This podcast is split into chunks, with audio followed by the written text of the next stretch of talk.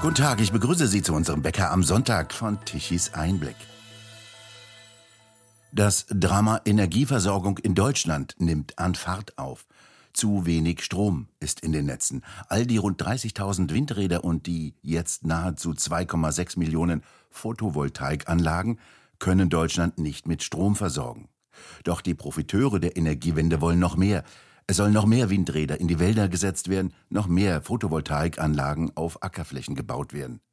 Doch jede weitere vergrößert nur das Drama und macht es teurer für die Stromkunden. Eine der wesentlichen Ursachen, im April haben die Grünen auch die letzten drei Kernkraftwerke in Deutschland abgeschaltet. Im Jahr zuvor gingen die vorletzten drei vom Netz. Immer häufiger wird die Frage gestellt, kann man die Kernkraftwerke nicht wieder anschalten? Der erfahrenste Kernkraftspezialist in Deutschland ist sicher Manfred Haferburg.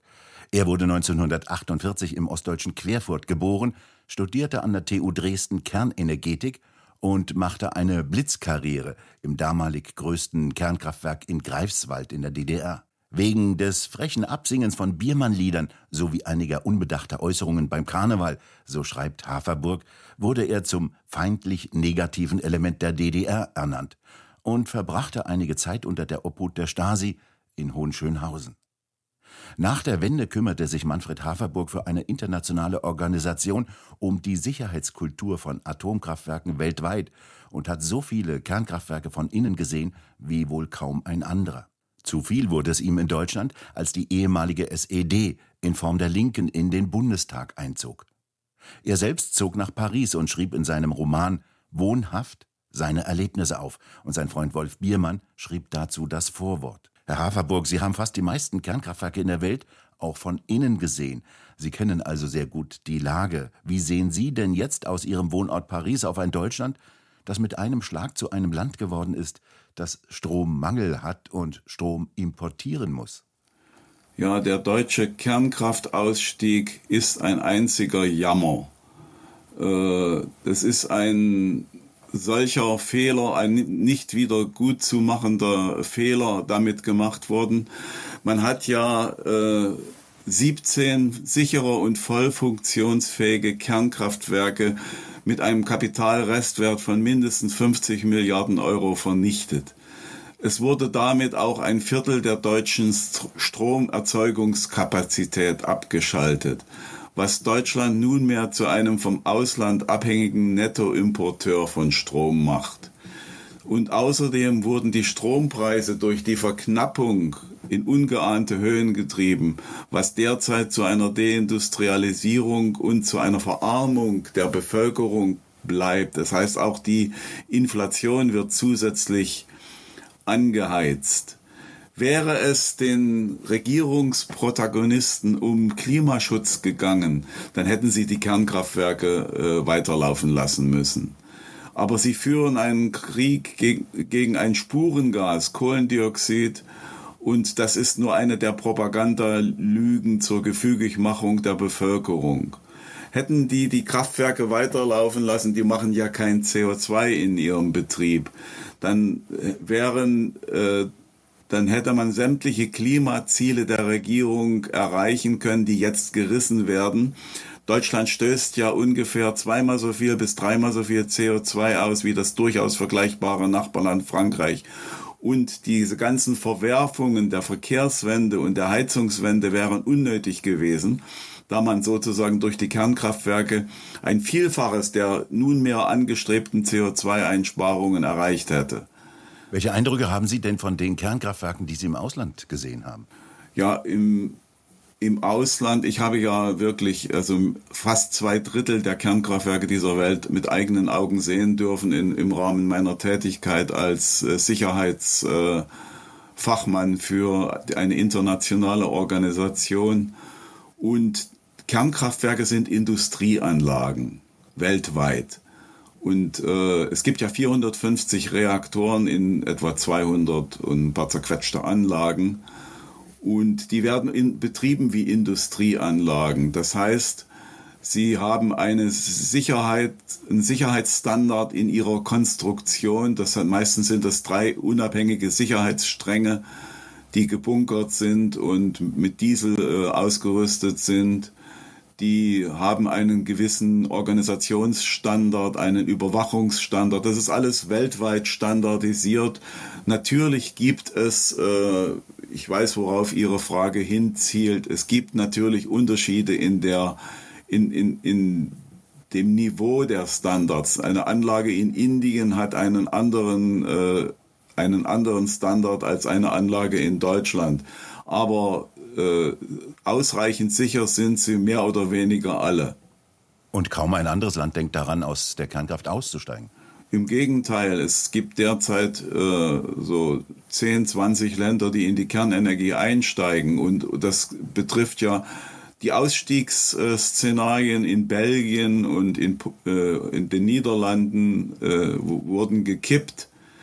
Frankreich hatte ja auch so ein großes, unter Monsieur Hollande, unserem Präsidenten, wurde ja ein Ausstiegsszenario gepflegt, wo äh, die von 75 Prozent auf 50 Prozent die Erzeugung des Stroms durch Kernenergie reduziert werden sollte und durch die verhassten Eolien ersetzt werden sollte. Das ist alles gekippt worden. Polen steigt neu ein, die Türkei steigt ein. Also es gibt viel mehr Länder, die einsteigen und die Zahl der Reaktoren erhöht sich kontinuierlich. Es, werden, es sind derzeit 50 Reaktoranlagen im Bau. Die Energiefrage, das ist ja die entscheidende für ein Land. Die Energie muss preiswert und vor allem immer verfügbar sein, galt bisher in Deutschland jetzt nicht mehr. Wird jetzt also Deutschland zu einem Entwicklungsland, weil die Energie fehlt? Lieber Holger Douglas, der Bau eines Kernkraftwerks dauert zwischen fünf und zehn Jahren. In China schaffen sie es in fünf in Europa in zehn Jahren. Der Kraftwerks auf, der Aufbau des Kraftwerksparks in, in Europa hat äh, mit dem Aufbau der Netze ungefähr 100 Jahre gedauert. Das will jetzt die deutsche Regierung alles so im Laufe von acht bis zehn Jahren auf den Kopf stellen und erneuern. Sowas kann nicht funktionieren. Deutschland entwickelt sich aufgrund der Energiepreise äh, zu einer Industriebrache, wo Windräder und Solarpaneele in der, nutzlos in der Sonne glimmen und, äh, und rattern. Und äh, die Industrie ergreift die Flucht in die Länder, wo der Strom bezahlbar ist, auf einem internationalen Konkurrenzmarkt. Und ja, Sie haben recht, Deutschland wird sich in Richtung äh, energiemäßiges Entwicklungsland bewegen, abhängig von den umliegenden Ländern, da, dass sie ihnen den Strom aus Kernkraftwerken liefern. Wenn die selbst über genügend Strom verfügen, und dann liegt ja noch der limitierende Faktor in den Grenzkuppelstellen, also den Stellen, wo der Strom übergeben wird. Deren Kapazität ist begrenzt, ich glaube, auf 20 bis 25 Gigawatt an elektrischer Leistung. Das wird also technisch auch nicht so ohne weiteres funktionieren. Ja, das kommt darauf an, wie viel fehlt. Wenn wir im Winter, äh, und der nächste Winter kann, kommt ganz bestimmt, wenn wir da im Januar die berühmte äh, dreiwöchige Dunkelflaute haben und äh, die planmäßige Abschaltung der äh, Kohlekraftwerke weitergeht, was ich nicht glaube, das können die gar nicht machen, dann kann es eines Tages zu einer äh, katastrophalen Unterversorgung kommen und dann kommen die rollierenden Flächenabschaltungen in Deutschland. Das heißt, man muss dann äh, Flächen abschalten und wenn das schief geht, wir beherrschen ja den N plus 1 Fehler nicht mehr unbedingt im, in, den, in den Netzen, dann könnte es schlimmstenfalls, äh, was hoffentlich sehr unwahrscheinlich ist, zu einem Blackout kommen, den, vor dem uns der liebe Gott bewahren möge. Also die Aussichten sind nicht gut. Die Grenzkuppelstellen können halt nur eine bestimmte Menge von Strom übertragen und äh, alles, was darüber hinausgeht, müssen wir selber erzeugen. Die Gaskraftwerke, die die Regierung im Kopf hat, das sind äh, Märchenkraftwerke, die gibt es nicht, die sind noch nicht mal konstruiert und es gibt auch nicht genug Hersteller, die innerhalb von fünf Jahren äh, 50, äh, 300 MW Gaskraftwerke H2-ready bauen könnten überhaupt. Das müssten nur mehr Stromleitungen von Nord nach Süd führen, heißt es ja immer wieder. Und die südlichen Länder wie Bayern und Baden-Württemberg, die ja besonders stromhungrig sind, die sind selbst schuld am Strommangel. Wenn die Leitungen da wären und mehr Windräder in Bayern und Baden-Württemberg stünden, hätten die keine Probleme mit der Energieversorgung. Und das wird ja sogar von fast allen Medien immer wieder verbreitet. Was ist denn daran falsch, Herr Haverburg? Ja, die, den Medien kann man in puncto Energiepolitik nichts mehr glauben. Da mischt sich Unkenntnis mit, mit äh, Ideologie. Also die Stromleitungen, die man da bauen will, ich habe jetzt gerade heute in der Welt einen Artikel gesehen, dass für den Südlink gerade mal zweieinhalb Prozent der Strecke genehmigt sind. Die erzeugen ja keinen Strom, die übertragen ja nur Strom.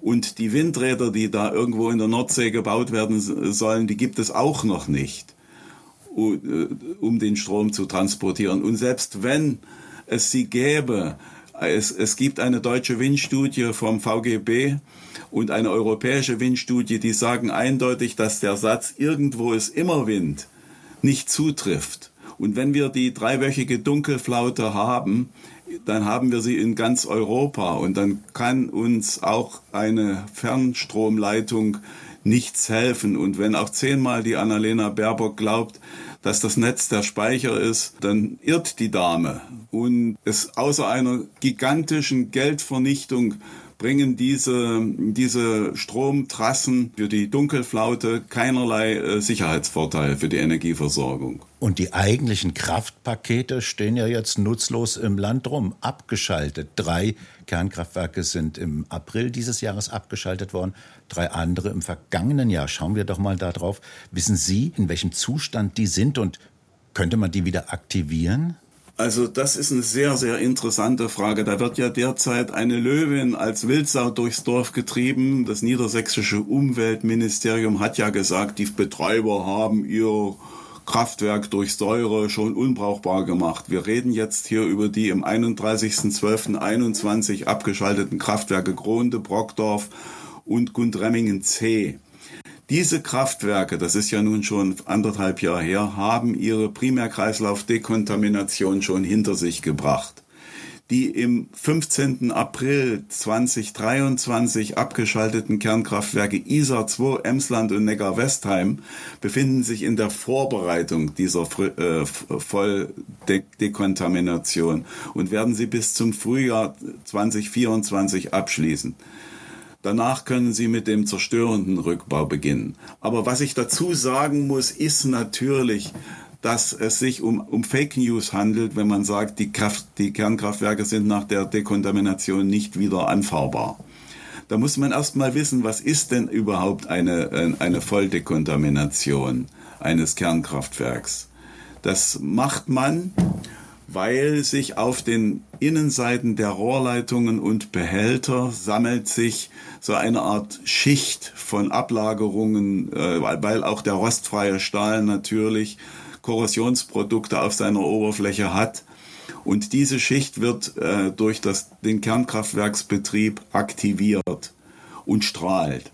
Und durch das Einfüllen von, von aggressiven Medien wie Zitronensäure oder Flusssäure und das Aufheizen und Umwälzen wird diese Schicht angegriffen, ausgewaschen und ausgespült. Das haben alle deutschen Kernkraftwerke meines Wissens nach im Laufe ihrer Betriebszeit schon ein oder zweimal gemacht, erfolgreich und sind dann weiter betrieben worden. Wenn man nun ein Kraftwerk vor der äh, vor dem Rückbau dekontaminiert, da geht man natürlich ein bisschen schärfer daran. Dann, Sie müssen sich das, diese, diese Dekontamination vorstellen, wie wenn Sie Ihre Kaffeemaschine entkalken. Dann kippen Sie auch in den Behälter dieses Reinigungsmittel, meistens ist es irgendeine Zitronensäure, kippen Sie da rein, dann äh, erhitzen Sie das, fahren das im Kreis da ein, zwei Mal und dann spüren Sie die Kaffee, Kaffeemaschine und dann ist sie wie neu. So funktioniert es mit dem Dekontaminieren eines Kraftwerks auch nur ein bisschen komplizierter. Man braucht für den Deko, Dekontaminations, äh, die Vorbereitungszeit ungefähr, ungefähr von einem Jahr und meistens wird es durch Fremdfirmen wie Areva oder ähnliche äh, gemacht. Also auch die Volldekontamination vor dem Rückbau werden natürlich so gemacht, dass das Kraftwerk nicht kaputt geht. Äh, besonders die empfindlichen Dichtungen der äh, Hauptkühlmittelpumpen und so müssen geschont werden, auch für, den, für die Vorbereitung des Rückbaus. Was ich damit sagen möchte ist, ein Kernkraftwerk, was diese Volldekontamination gemacht hat, ist durchaus wieder äh, rück, äh, anfahrfähig. Wenn man, da muss, hat man einen erhöhten Aufwand an Inspektionen und Genehmigungen, aber das ist kein Todesurteil. Also man versucht mit dieser Propagandalüge, ja, die Kraftwerke sind jetzt kaputt, man kann sie eh nicht wieder anfahren. Das ist so die Taktik der verbrannten Erde. Man will den, den Rückzug äh, versperren dadurch, dass man sagt, ja, es hat ja alles eh keinen Zweck. Was wäre denn noch aus Ihrer Sicht notwendig, um die Kernkraftwerke in Betrieb wieder zu setzen? Was braucht man denn dafür? Versetzen Sie sich mal in, in die äh, Situation eines Managers von E.ON also von Preußen Elektra oder von RWE Kernkraft, was diese Leute in den letzten Jahren hinter sich gebracht haben. Ich glaube, da liegt das eigentliche Hindernis für die Wiederinbetriebnahme der Kernkraftwerke, ist die Kernkraftmüdigkeit der großen Energieversorger. Die Manager der EVUs, die haben die Nase gestrichen voll von der rein und raus aus den Kartoffeln Kernkraftpolitik der deutschen Regierungen der letzten 15 Jahre. Erinnern Sie sich mal, wie das war. Die Merkel-Regierung äh, äh, erteilte eine Laufzeitverlängerung von zehn Jahren, die sich die Energieversorger mit Rieseninvestitionen in Sicherheit erkauft haben. Danach erfolgte die gesetzwidrige Abschaltung per Kanzlerinnenanruf von acht Kernkraftwerken und dann die fachkenntnisfreie Ausstiegskommission, dann die Debatte um den Brennstoff, dann kam die Debatte um Laufzeitverlängerung, wo der, der Friedrich Merz und, und, und der Lindner halbherzig Laufzeitverlängerung machten und dann eine wirkliche Laufzeitverlängerung per Kanzlermachtwörtchen von 14 Wochen. Die Kernkraftwerke und ihr Personal bereiten sich aber seit fünf Jahren auf die von der Politik verlangte Stilllegung vor. Hunderte von Personalverträgen sind unterschrieben und, und gültig. Und man müsste jetzt sozusagen technisch das Kernkraftwerk wieder äh, auf Vordermann bringen. Das heißt, man müsste die Sicherheitsprüfungen äh, neu machen. Man müsste sich die behörd behördlichen Genehmigungen wieder erteilen lassen, was ein Prozess von sicher ein, zwei Jahren, wenn, wenn, es, wenn es denn schnell geht, äh, macht. Man müsste neuen Brennstoff kaufen, man muss die ganzen Personalverträge rück, rückgängig machen, man muss neues Personal einstellen und ausbilden. Es wäre ein gigantischer Aufwand. Es ist einfach etwas zu zerstören. Es ist sehr, sehr schwierig, etwas aufzubauen. Und das ist, glaube ich, das entscheidende Hindernis für die Wiederinbetriebnahme der erst kürzlich abgeschalteten Blöcke, wobei man natürlich auf die Solidarität der Kernkraftmannschaften setzen könnte und sagen könnte, okay, dann macht er eben, wir bezahlen euch ordentlich und dann macht er eben nochmal fünf Jahre hinten dran. Dann könnte man sicher da eine Überbrückungszeit schaffen. Aber um es zusammenzufassen, eine Wiederinbetriebnahme erstens ist möglich, Zweitens würde es zwei bis drei Jahre dauern für die Kraftwerke, die jetzt gerade abgeschaltet worden sind und etwas länger für die, die im vorigen Jahr abgeschaltet worden sind. Und es müsste, es müssten Garantien äh, von der Regierung gegeben werden und es müsste auch allerhand Geld fließen, weil ja, das ist ja alles nicht umsonst zu haben. Und ein Kernkraftwerk, was steht, kostet am Tag eine Million. Man kann ja feststellen, dass das Prinzip Fadenriss in Deutschland sehr gut funktioniert hat. Das muss man ja leider sagen. Der Kerntechnik in Deutschland wurde komplett der Gar ausgemacht, angefangen vom Schließen der Forschungsinstitute und Lehrstühle an den Hochschulen. Und dabei war Deutschland doch mal das Land, in dem die Grundlagen der Kernspaltung entwickelt wurde. Wie haben Sie, Herr Haferburg, denn das erlebt? Ja, ich möchte es vielleicht an einem, an einem etwas heiteren Beispiel illustrieren. Ich, äh, wenn, ich habe einen Kollegen, der in, für einen Energieversorger arbeitete, für die Kernenergie in, in, in verantwortlicher Position und der musste seinen kleinen Sohn, der in die dritte Klasse ging, von der Schule nehmen, in eine andere Schule schicken, weil er von einem Lehrer gemobbt wurde, regelrecht vor versammelter Klasse, weil sein Vater für die Atommafia arbeitet. Und ich kenne das von meinen vielen Reisen, wenn ich in einem, in einem Entwicklungsland wie Pakistan und Indien, im, äh, wo die Kernenergie als äh, wichtig für die Energieversorgung angesehen wird und für den Lebensstandard, im Bus erzähle, dass ich für die Kernenergie arbeite, dann bietet man mir einen Platz an. Wenn ich das versuche in Deutschland oder in Österreich, äh, dann kann es passieren, dass der Bus anhält und, ich, und mich auf die Straße setzt. Es ist, es ist ich sagte es bereits, es ist ein Jammer. Aber wie konnte das so eigentlich fast reibungslos gelingen? Und vor allem, was sind denn das für Leute, die glauben, ohne selbst irgendwie Näheres zu wissen, mal eben das Energiesystem eines Landes umbauen zu können, das, wie Sie sagten, über 100 Jahre beim Aufbau gebraucht hat und die vermutlich noch nicht mal den Namen des Herrn Kirchhoff und schon gleich gar nicht seine Gesetze kennen. Was sind denn das für Leute? Wie kann sowas gelingen, dass die hier ein ganzes Energiesystem eines Industrielandes zerstören? Ja, dass diese Leute, denen fehlt es an Kenntnissen und an, an Bildung und an Stil aus meiner Sicht. Und äh, die wissen nicht, dass sie nichts wissen. Das ist ja das Tragische. Und wie konnte es Ihnen gelingen? Schauen Sie sich doch mal, schauen Sie doch mal zurück in die Geschichte des Kernenergiewiderstandes in Deutschland. Das ging in den 80er Jahren so richtig los und es wurde die, in den 70er, 80er Jahren, es wurde die große Klammer, die die Grünen zusammenhielt bis heute. Äh, was ist Ihnen denn noch geblieben? Der, die Friedensbewegung ist Ihnen mit dem Ukraine-Krieg abhanden gekommen und äh, der Naturschutz mit, mit, mit der Energiewende. Das Einzige, was sie noch zusammenhielt, war bis vor kurzem äh, war bis vor kurzem die Gegnerschaft zur Kernenergie. Und das war historisch gewachsen. Ein Herr Trittin hat ja geäußert jetzt vor kurzem, als die Diskussion um den Weiterbetrieb der Kernkraftwerke äh, im Gange war, ich lasse mir doch mein Lebenswerk, den Kernenergieausstieg, nicht kaputt machen ein Mensch, der es als sein Lebenswerk ansieht, eine Industrie zu zerstören, also der, äh, von dem erwarte ich nicht viel Vernunft. Haben diese Leute keine Angst, mal zur Rechenschaft gezogen zu werden, die Energieversorgung eines Industrielandes zerstört zu haben? Ja, lieber Herr Douglas, das frage ich mich auch. Das frage ich mich, jeden Tag frage ich mich und bewundere den Mut dieser Menschen, dass sie sozusagen ihre Agenda mit einer solchen Skrupellosigkeit und Vehemenz vorantreiben und nicht fürchten, dass eines schönen Tages das von ihnen enteignete und geknechtete Volk mit, mit Heugabeln und Dreschflegeln und Fackeln vor der Tür steht und sie, und sie vom Acker jagt.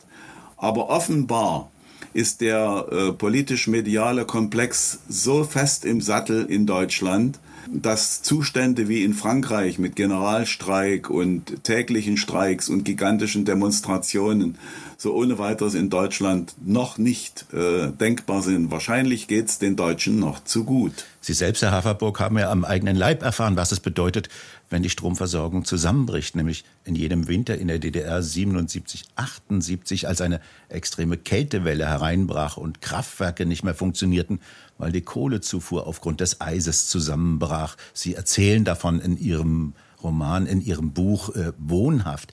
Wie war das denn damals? Ja, das war, kam aus heiterem Himmel. Es war, es war Silvester 77, 8, oder 78, 79, weiß ich gar nicht mehr, schon so lange her. Da gab es plötzlich einen Blizzard, würde ich es nennen, also einen richtigen ernstzunehmenden äh, Schneesturm mit, äh, mit Windgeschwindigkeiten von über 100 Kilometer pro Stunde und einem tagelangen Schneefall. Und äh, der Norden Deutschlands schneite schlichtweg, schneite und wehte zu, sodass die, die Insel Rügen wurde abgeschnitten vom, äh, vom jeglichem Verkehr. Und auch das Kernkraftwerk Lubmin, in dem ich damals Oberschichtleiter mit meinen 150 Mann Schicht war, wurde von der Welt abgeschnitten. Und wir haben dann dort eine 70-Stunden-Schicht gefahren, weil wir nicht mehr abgelöst werden konnten. Selbst Panzer blieben im Schnee stecken. Und wir hatten dann sozusagen einen, einen, im Norden Deutschlands einen echten Blackout. Nun war das damals noch nicht so dramatisch, wie das heute ist, weil in den Ende der 70er Jahre die Elektrifizierung der Welt noch nicht halb so vorangeschritten war, wie sie heute ist. Das heißt, die Leute hatten noch ihre Kachelöfen in der Wohnung stehen, sie hatten noch einen Ofen zum Kochen, sie Sie konnten sich noch ein bisschen selber helfen. Trotzdem gab es einen Haufen Tote und vor allen Dingen äh, gigantische wirtschaftliche Verluste. Ja, wir haben dann, ich bin ja zum größten Idioten der DDR geworden in diesem Zusammenhang. Die Kohlekraftwerke fielen eins nach dem anderen aus, weil denen die Kohle auf den Bändern festfror. Und nur ein Kernkraftwerk kann in einer solchen Phase mit voller Leistung weiter produzieren, was wir gemacht haben. Nicht wissend, dass wir den Strom für die Berliner Mauer produziert haben. Ne? Was wäre gewesen, wenn die 20.000 äh, Leute von Felix Dzerzhinsky Wachregiment plötzlich im Dunkeln gestanden hätten, dann hätte der Letzte nicht mal mehr das Licht ausmachen müssen. Das war schon aus. Also das Kernkraftwerk, das Sie geleitet haben, lieferte den Strom für die Beleuchtung an der Mauergrenze. Na, Sie, wissen Sie, in einem Kraftwerk sind Sie als äh, Betreiber verantwortlich bis zum Kraftwerkszaun äh, für die Energie. Danach kommt der, der Netzbetreiber und der leitet den Strom dahin, wo er am nötigsten gebraucht wird oder, oder wo, wo er hinbefohlen wird. Und es war in unserem Falle natürlich die äh, ostdeutsche Hauptstadt Berlin und mit, mit ihrer mit ihrem antifaschistischen Schutzwall.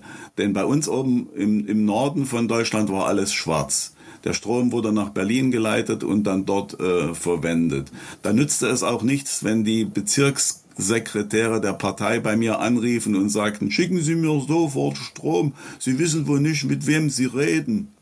Das zeigt ja letztlich auch, wie verletzlich die Energieversorgung eines Industrielandes sein kann. Ja, es gibt, das ist das Rückgrat und, und, und, und der Herzschlag ein, einer Wirtschaft ist oder ein, ein, einer Gesellschaft, würde ich gar sagen ist die Versorgung mit elektrischer Energie. Stellen Sie sich vor, wenn, wenn jetzt im Moment, in diesem Moment der Strom ausfallen würde in, in, in Deutschland, dann hätten wir erstmal ein paar tausend Leute, die in, in Aufzügen festsitzen. Und stellen Sie sich vor, Sie sind im, im KDW in Berlin im Aufzug mit 15 anderen und es dauert dann im schlimmsten Falle fünf Tage, bis sie aus diesem, aus dieser netten Gesellschaft in diesem kleinen Raum befreit werden. Also das ist schon eine Horrorvorstellung. Dann die ganzen Züge, die in den, in den, die Metros, die in den Tunneln stehen bleiben. Die Türen der Supermärkte gehen nicht mehr auf, die Kassen gehen nicht mehr und die Verkehrsleiteinrichtungen fallen aus. Es kommt zu Unfällen. Sie, dann nach kurzer Zeit fällt die Kommunikation aus. Sie können niemanden mehr anrufen, auch die Feuerwehr nicht. Und außerdem kommt die nicht mehr durch in dem Verkehrschaos. Also und nach zwei Tagen bricht die äh, Versorgung der Bevölkerung komplett zusammen. Dann hört das Wasser auf zu laufen, das äh, Klo funktioniert nicht mehr und äh, nach drei Tagen haben sie einen gesellschaftlichen Bodensatz, der mit dem Knüppel in der Hand auf, auf, auf Raub ausgeht und dann dort äh, sozusagen das Gesetz des Stärkeren durchsetzt. Ich mag mir dies gar nicht vorstellen. Stellen Sie sich vor, was ein Arzt macht nach zwei Tagen, wenn der Diesel für den Notstrom, für die, für die Intensivstation ausgeht. Dann läuft er oben in der in der äh, Intensivstation umher und gibt den Leuten Spritzen, Gnadenspritzen, damit sie nicht elendlich ver verröcheln müssen dann ist es ja die dümmste Idee, jetzt noch mehr Windräder zu fordern und noch mehr Photovoltaikanlagen in der Hoffnung, das Energiesystem hier in Deutschland zu sichern.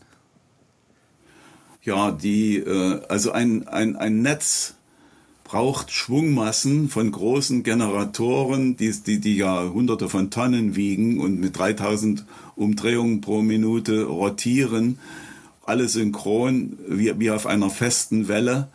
Und diese Schwungmassen werden gebraucht, um die Frequenzstabilität zu gewährleisten. Das heißt, Sie können noch so viele Windräder auf das Netz schalten. Ganz und gar abschalten können Sie die großen Generatoren nicht, weil deren, deren äh, Masse gebraucht wird, um das Netz ein bisschen zu stabilisieren. Das Netz hat ja seit 15 Jahren erwirbt es eine völlig neue Funktionalität. Früher war es so, dass äh, die dass wenige große Kraftwerke das Netz speisten und viele kleine Verbraucher dann hinten machen, machten, was sie wollten. Das konnten die Energieversorger leidvoll feststellen bei großen Fußballspielen, wo in der Halbzeitpause plötzlich anderthalb Millionen Leute in die, aufs Klo gegangen sind und dann in die Küche den Kaffeekessel angeschmissen haben.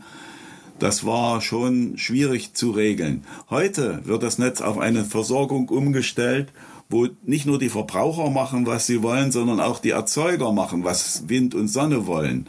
Und das hatte zur Folge, dass die Handeingriffe im, äh, für, um das Netz zu stabilisieren von den Kollegen, die auf den Leitwarten der Netzbetreiber sitzen und die einen achtenswert guten Job machen, von fünf pro Jahr auf äh, 15.000 pro Jahr gestiegen sind und jeder Handeingriff ist ein Beineereignis und irgendwann klappt's mal.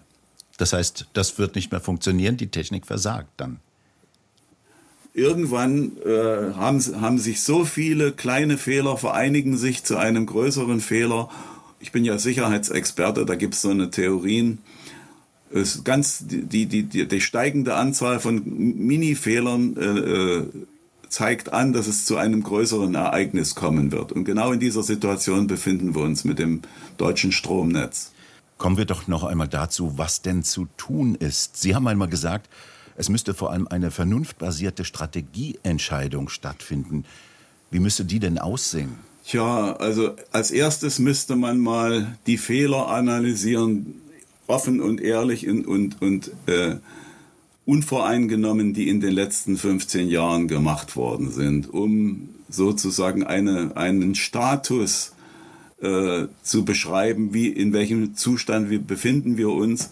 Und dann müsste man ergebnisoffen mit Experten und nicht mit Bischöfen und mit, mit, mit Trampolinspringerinnen und Küchenhilfen diskutieren, was wie eine Energiepolitik für die nächsten 20, 30 Jahre aussehen sollte. Das heißt, äh, was Deutschland kann sich ja entscheiden, das kann man ja machen, ohne Kernenergie zu leben. Man muss sich dann aber für etwas anderes entscheiden. Und diese Diskussion muss geführt werden. Und dann kann man eine, eine Strategie machen, eine politische Strategie für die künftige Energieerzeugung. Schauen Sie sich Frankreich an. Der Macron lässt äh, jetzt ein, ein, ein Dutzend Kernkraftwerke planen und bauen. Das ist eine Strategie, die gilt für die nächsten 15 Jahre. Denn vorher, ganz, so ganz viel vorher werden die nicht in Betrieb gehen. Und äh, sowas muss in Deutschland auch passieren. Und ich mache mal ein, ich wage mal eine Prognose. Wenn Ihnen die Energiewende weiter so auf die Füße fällt, wie sie heute auf die Füße fällt, dann werden die Grünen die ersten sein, die die Wiedereinführung der Kernenergie fordern und werden so tun, als hätten sie nie was anderes ge äh, gefordert. Man sieht das schon in Finnland und in Schweden, wo die Grünen die Kernenergie unterstützen. Auch in Frankreich ist das so. Und äh, dann müsste man den Jungs von dem Dual-Fluid-Reaktor, die jetzt derzeit weltweit versuchen, ihren Versuchsreaktor zu bauen und die nach Kanada ausgewandert sind, dem müsste man das Geld äh, in die Hand drücken, was die Energiewende ein halbes Jahr lang kostet, dann würden die in vielleicht fünf Jahren einen Versuchsreaktor laufen haben, Dual Fluid, der die Kilowattstunde für einen Cent erzeugen kann. Und in zehn Jahren hätte man eine Serie, eine Serienproduktion von Dual Fluid Reaktoren. Der Brennstoff für diese Reaktoren steht in den deutschen Zwischenlagern für die nächsten 300 Jahre würde der reichen. Also das wäre eine denkbare Energiepolitik. Aber so weit sind wir in Deutschland leider Gottes, leider Gottes noch lange nicht. Was halten Sie denn von der Idee? In Polen beispielsweise werden ja zwei neue Kernkraftwerke gebaut bzw. sind geplant. Was halten Sie denn von der Idee, zum Beispiel Polen Geld zu geben, dass sie noch einen dritten Reaktor dazustellen und den Strom dann nach Deutschland liefern könnten? ja, warum sollte man denen Geld geben? Die brauchen doch das deutsche Geld nicht. Die Deutschen haben doch gar kein Geld, was sie dahin geben könnten für den Bau von Reaktoren. Das würde doch nie funktionieren. Das geschieht auch ohne deutsches Zutun. Die französischen und polnischen äh, Kernkraftwerke und polnischen Neubauten sind natürlich dann auch exportgeeignet. Da muss man nur die Knotenpunkte an den Grenzen ein bisschen ertüchtigen. Dann kann Deutschland aus dem Ausland mit äh, Atomstrom versorgt werden. Ich kann mir nicht vorstellen, dass äh, polnische Kernkraftwerke vor 10, 15 Jahren überhaupt produktionsreif sein werden. Die französischen Kernkraftwerke, die ersten sechs Blöcke vielleicht in acht Jahren bis zehn Jahren ungefähr fangen die an zu produzieren und die anderen dann auch in 15 Jahren. Aber bis dahin ist eben eine große Lücke. Und ich prophezeie, was passieren wird in den nächsten Jahren. Wir werden mit Kohle weiterhin äh, unseren Strom machen. Und zwar in großem Umfang. Und vielleicht ein paar Gaskraftwerke kommen dazu, aber nicht diese Zahl, die die Regierung äh, angekündigt hat. Diese Zahlen sind alle aus dem Märchenbuch von Robert Habeck. In Tschechien hat ja mal ein früherer Energieminister gesagt, ein neuer Reaktor soll gebaut werden. Den bezahlen die Deutschen und finanzieren damit die Renten der Tschechen. Ist das so? Naja, also das ist, geht über die äh, Europäische Union, über die äh, Kernenergie, über die grüne Kernenergieförderung. Da zahlen natürlich, äh, die Deutschen zahlen ein und die Europäische Union gibt äh, dem, den Tschechen ein bisschen Geld dazu, dass sie ihr Kraftwerk in Temelin äh, neu bauen können. Und mit diesem Kraftwerk können sie dann äh, Strom nach Deutschland liefern, sind ja ein Nachbarland und können dann viel Geld damit verdienen. Das Geld verdienen mit Importstrom ist, ist ja heute schon im Gange. Die Deutschen zahlen ja 150 Euro pro Megawattstunde äh, nach Frankreich und in die Schweiz und äh, nach Österreich, wo es viel Wasser gibt und äh, auch nach äh, Polen, wo es Kohle, wo Kohlestrom gemacht wird, oder nach Tschechien, wo es ein Gemisch ist. Und eine normale Megawattstunde würde aber so 60 Euro kosten. Äh, das war so früher der Normalpreis. Und wenn da 150 Euro kommen, dann ist das natürlich äh, ein gutes Geschäft für die Nachbarn, dass der deutsche Stromkunde klaglos zahlen muss. Dem bleibt ja nichts anderes übrig. Wissen Sie denn, ob auf europäischer Ebene langsam Nervosität über den Wackelkandidaten Deutschland herrscht? Denn die wackelige Stromversorgung hierzulande wirkt sich ja auch auf die europäischen Netze aus. Ja, das macht denen auch, treibt ihnen auch die Sorgenfalten auf die Stirn, weil ja das europäische Netz ein Verbundnetz ist. Und äh, es gibt, ich glaube, zwei Länder, die haben sich Phasenschieber eingebaut, die können Notabsch also da wird automatisch Notabschaltung äh, gemacht, wenn das Netz in in Deutschland zusammenbrechen würde. Aber das europäische Verbundnetz ist natürlich nur so stark wie sein schwächstes Glied und es gab ja in den letzten zwei Jahren mehrere Beinahe-Ereignisse, wo großflächig die Netze getrennt werden, das europäische Verbundnetz getrennt werden musste in Subnetze, um einen Totalzusammenbruch zu verhindern. Und das sind also diese Ereignisse, die man so schlecht vorhersehen kann. Der Abbrand einer Freiluftschaltanlage oder oder eine Sabotage einer Fernleitung oder was ist das, was man sich so alles für Szenarien einmalen kann. Ja, das Deutschland gefährdet nicht nur sich selber, sondern auch die Nachbarn. Das ist so. Der nächste Winter kommt bestimmt, schreiben Sie. Was erwarten Sie? Ja, was erwarte ich? Das ist eine schwierige Vorhersage. Es kommt darauf an, wie der Winter wird. Wenn wir, äh, wenn wir eine lange Dunkelflaute kriegen, die Gaskraftwerke wird es noch nicht geben, die Nachbarn brauchen ihren Strom selber, äh, dann, wiss, dann weiß ich nicht, wo der Strom herkommen soll. Ich vermute, dann werden hier in Deutschland Industrieanlagen wieder abgeschaltet, was ja gang und gäbe war im letzten Winter. Und dann werden äh, unter Umständen Flächenabschaltungen vorgenommen, rollierende Flächenabschaltungen, dass irgendwie jetzt mal dieser Stadtteil für zwei Stunden abgeschaltet wird und dann der andere oder dieses Bundesland und dann ein anderes. Für zwei Stunden ist ja noch kein Blackout, das, da geht ja noch nicht alles den Bach runter. Also das wären so Szenarios, die ich mir sehr gut vorstellen kann. Und außerdem wird es natürlich wieder vom, äh, vom Kaltduschen bis zum Waschlappen äh, wohlmeinende Hinweise für die Bevölkerung geben, wie man Strom sparen kann. Wenn der Waschlappen Politik macht. das stimmt. Herr Haferburg, ich bedanke mich sehr für das Gespräch. Es war mir ein Vergnügen, Herr Douglas, mit Ihnen über Energiepolitik zu, zu schwatzen. Wir haben Herrn Haferburg übrigens auf einem Boot auf einem französischen Fluss erreicht. Und bei Ihnen bedanken wir uns fürs Zuhören. Schön wäre es, wenn Sie uns weiterempfehlen. Weitere aktuelle Nachrichten lesen Sie regelmäßig auf der Webseite tischiseinblick.de und wir hören uns morgen wieder, wenn Sie mögen.